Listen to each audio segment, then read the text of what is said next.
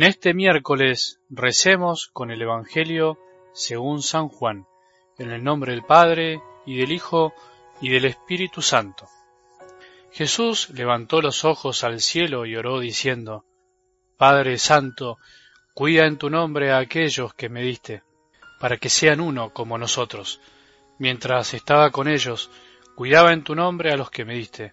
Yo los protegía y no se perdió ninguno de ellos excepto el que debía perderse para que se cumpliera la escritura. Pero ahora voy a ti, y digo esto estando en el mundo, para que mi gozo sea el de ellos y su gozo sea perfecto. Yo les comuniqué tu palabra, y el mundo los odió porque ellos no son del mundo, como tampoco yo soy del mundo. No te pido que los saques del mundo, sino que los preserves del maligno. Ellos no son del mundo, como tampoco yo soy del mundo.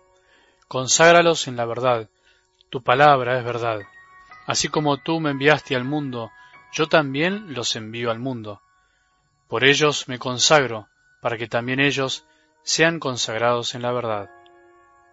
Palabra del Señor.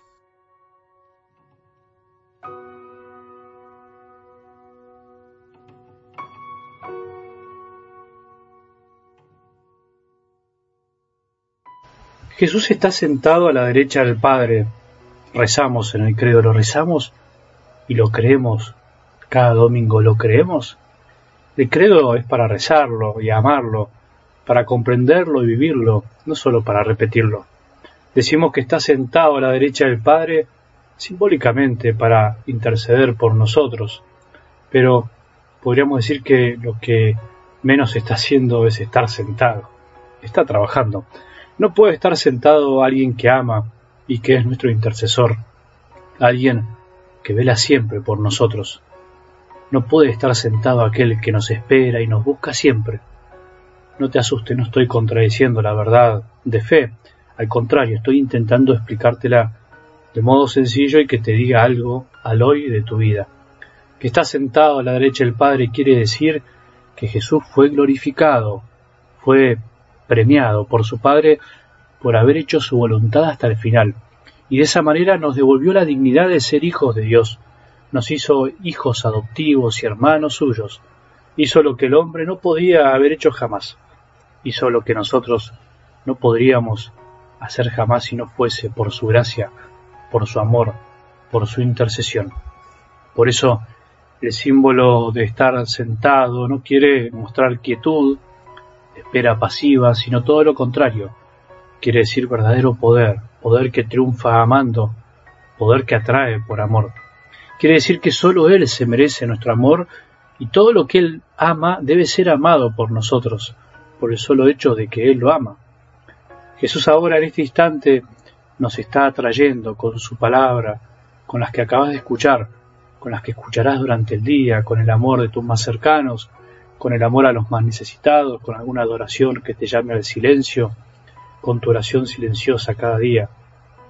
Él está sentado, pero está trabajando más que nadie en la tierra, está amando a todos con el amor del Padre, como ama el Padre a todos, sin condición, a buenos y malos. Algo del Evangelio de hoy también es oración de Jesús que nos puede llenar de gozo el alma y animarnos a rezar de esa manera. Qué lindo es pensar que Jesús se animó a orar en voz alta, y se animó a rezar frente a sus discípulos y que de esta manera abrió su corazón, se dio a conocer, para que mi gozo sea el de ellos y su gozo sea perfecto. Podríamos decir que en estos evangelios, en estas oraciones tan lindas de Jesús, Él se animó a descubrir sus sentimientos, no tuvo vergüenza de decir lo que pensaba y sentía, y eso nos ayuda muchísimo a vos y a mí.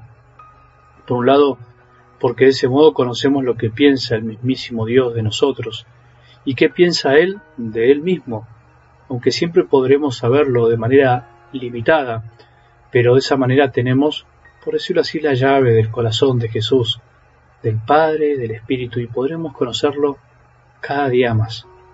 Por otro lado, nos ayuda a nosotros a animarnos a abrir nuestro corazón y también a los demás cuando es necesario, cuando necesitamos descubrir nosotros mismos qué es lo que sentimos mediante nuestras propias palabras.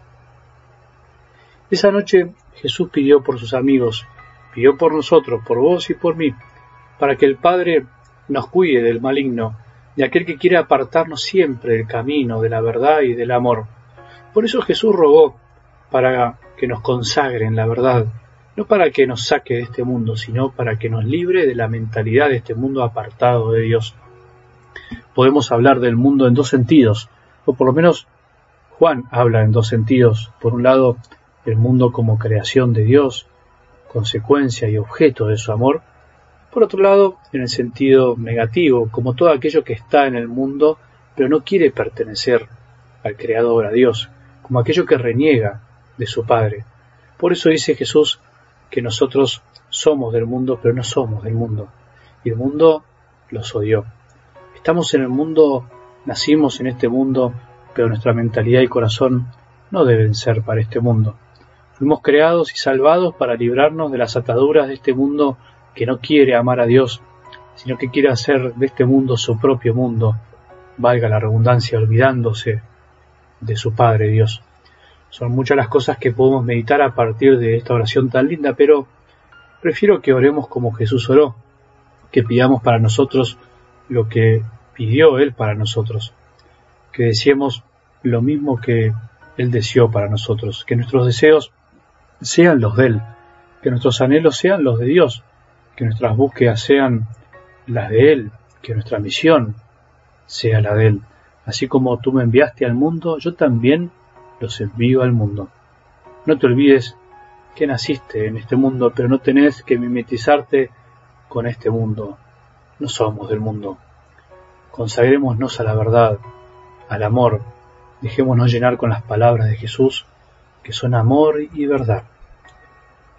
Que tengamos un buen día y que la bendición de Dios, que es Padre misericordioso, Hijo y Espíritu Santo, descienda sobre nuestros corazones y permanezca para siempre.